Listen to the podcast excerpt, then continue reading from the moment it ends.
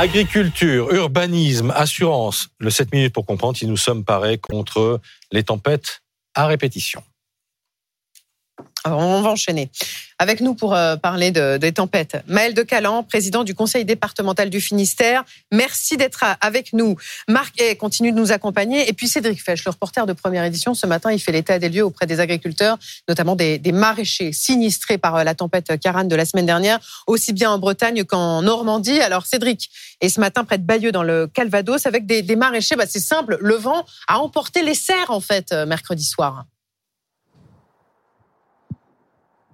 Oui, vous voyez l'état de cette serre, par exemple. Alors normalement, elle est deux fois plus large parce qu'en fait, elle est, elle est à terre, elle a été euh, pliée en deux. Alors normalement, il faudrait que les assureurs passent. C'est pas encore le cas ici. Euh, après, une fois que les assureurs seront passés, les maraîchers pourront commander les serres. Encore faut-il qu'après, les fabricants de serres soient disponibles et, et, des serres à vendre parce qu'il y a des centaines comme ça de serres qui ont été euh, abattues. Et tout ça, ça prend du temps. Et vous, vous avez pas de temps. Vous devriez être en train de faire quoi normalement s'il n'y avait pas eu la tempête et les dégâts là? Normalement, là, la serre devrait être plantée, euh, semée pour le printemps, proposer à nos clients euh, les pommes de terre, les carottes, les navets, les, les fenouilles et tous les légumes de nouveaux du printemps. Et là, on n'aura rien, euh, on peut rien faire, quoi. Le temps que les assurances passent et que ce soit remonté, on, ce sera trop tard. Ce sera trop tard. Ce sera trop tard. Pourquoi? Parce que c'est maintenant qu'il faut semer si vous voulez récolter au printemps. En gros. Oui. Le temps que les légumes soient bons pour la vente et pour être consommés, c'est il faut il faut du temps, surtout en hiver. Et donc là, là, on n'aura plus le temps, c'est sûr. Ce sera trop tard. Et donc César avait cette, cette serre, elle était toute neuve. Il l'a commandée l'an dernier. Il avait eu trois mois de délai. Vous imaginez cette année, il y a évidemment beaucoup plus de trois. Il y aura au moins trois mois de délai aussi. C'est beaucoup trop long pour. Voilà. Il, il, doit attendre l'arrivée de, de l'assureur avant de commencer à envisager la, la reconstruction de, de sa serre. Gilles Labouré, vous êtes courtier en assurance. Vous avez deux cabinets à Rouen et à, et à Dunkerque. Je crois que vous n'avez pas pu voir pour l'instant tous les sinistrés, n'est-ce pas? Non, effectivement, euh, on se retrouve actuellement donc euh, au, au, niveau de la déclaration. Donc, euh, il est vrai que on est sur un phénomène de masse et donc automatiquement, bah, avec les moyens que l'on a, on est effectivement bah, en train de prendre du retard sur les expertises. Mais tous les moyens sont mis en œuvre pour que les délais soient les plus courts possibles. Mais certains vont attendre jusqu'à quand? Alors, le problème que l'on a, si vous voulez, c'est que euh, au jour d'aujourd'hui, euh, on se, euh, on, est, on subit en fait un, une répétition des tempêtes, mmh. ce qui mmh. fait que au jour d'aujourd'hui, on est incapable d'évaluer les coûts d'une première tempête. La deuxième arrive dans la foulée. au jour d'aujourd'hui, on a aussi des phénomènes météo qui font que de, on, on, aggrave encore le, les sinistres. Et, donc, euh, au jour d'aujourd'hui, euh, on, est toujours au point de récupérer petit à petit des éléments supplémentaires et on n'arrive pas à définir le sinistre en lui-même. Mais le, temps que les assureurs arrivent, c'est du temps perdu pour les agriculteurs sinistrés. Est-ce qu'ils doivent absolument attendre l'expert ou est-ce qu'ils peuvent commencer, bah, par exemple dans le cas du maraîcher qui était avec nous, est-ce qu'il peut commencer à, ranger sa serre, à, à, défaire un petit peu tout ce qui a été abîmé pour commencer eh bien, à reconstruire? Oui, alors au jour d'aujourd'hui, en fait, ce qui est euh, compliqué pour l'assureur, c'est la disparition euh, de la preuve, la disparition de, de, de, de la constatation du dégât. Donc euh, là, le conseil que je peux donner à, à nos assurés, euh, c'est déjà de prendre des photos, euh, de, de, garder les, les éléments euh, qui ont été impactés.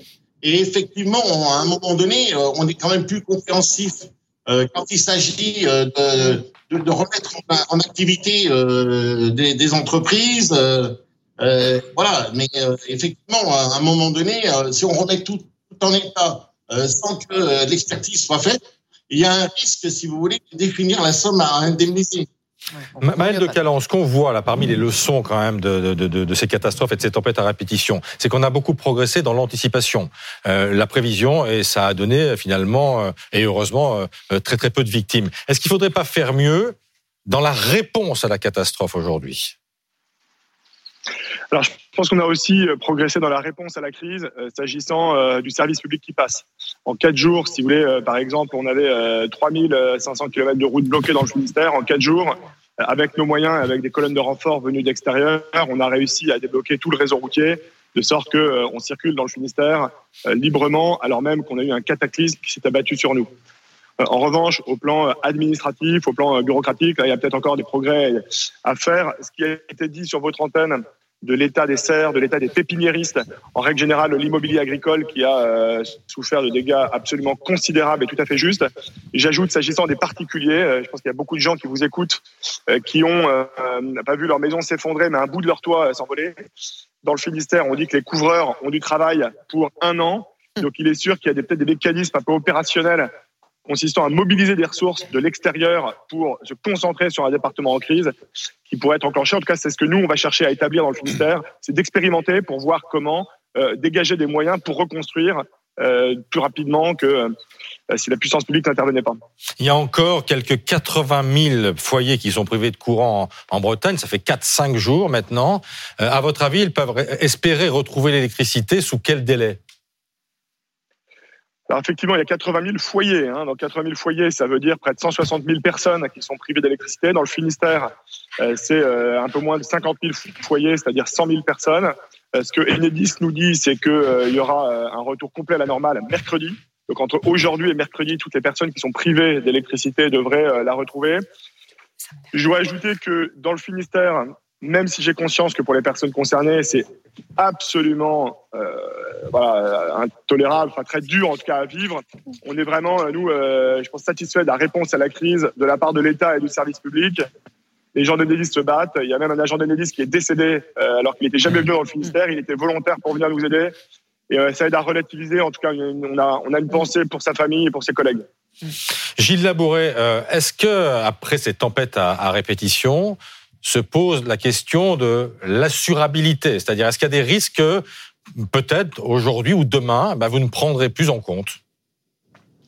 Oui, alors ce qu'il faut savoir, c'est que de toute façon, tous les, tous les experts sont sur le terrain. Au, jour d'aujourd'hui, on dépend aussi des euh, déclarations de l'État, d'état de catastrophe naturelle. Donc euh, là aussi, euh, c'est important que l'État nous suive. Et l'État ne suit pas suffisamment, selon vous?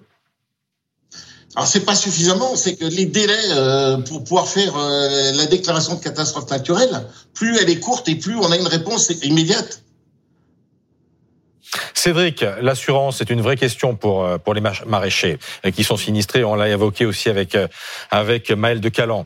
Est-ce que ces gens-là étaient assurés pour leurs dégâts?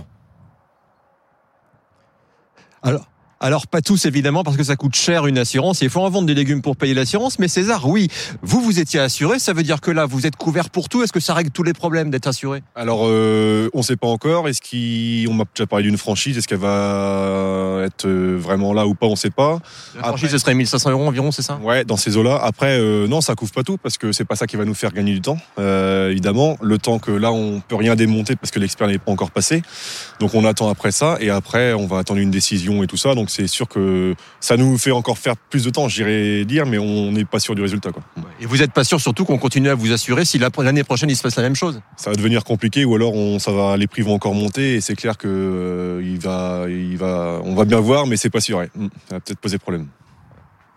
De Calan, on voit que les tempêtes sont euh, à la fois de plus en plus fréquentes et de plus en plus violentes. Est-ce que, à un moment, les locales que vous êtes se dit qu'il faut réfléchir peut-être à un aménagement du territoire différent? Alors, c'est des questions qu'on se pose depuis maintenant plusieurs années. Euh, il y a euh, l'érosion et la submersion ah. marine, hein, vous savez, qui euh, touche les départements côtiers, de sorte qu'il y a déjà des hameaux qui doivent reculer, ça concrètement, qui vont devoir être détruits, on va devoir reloger des gens. C'est déjà des questions qu'on se pose, des routes qui sont en bord de, en bord de mer et qui, peut-être dans 10 ou 15 ans, sont plus là. Donc, c'est une question qu'on se pose depuis maintenant très longtemps.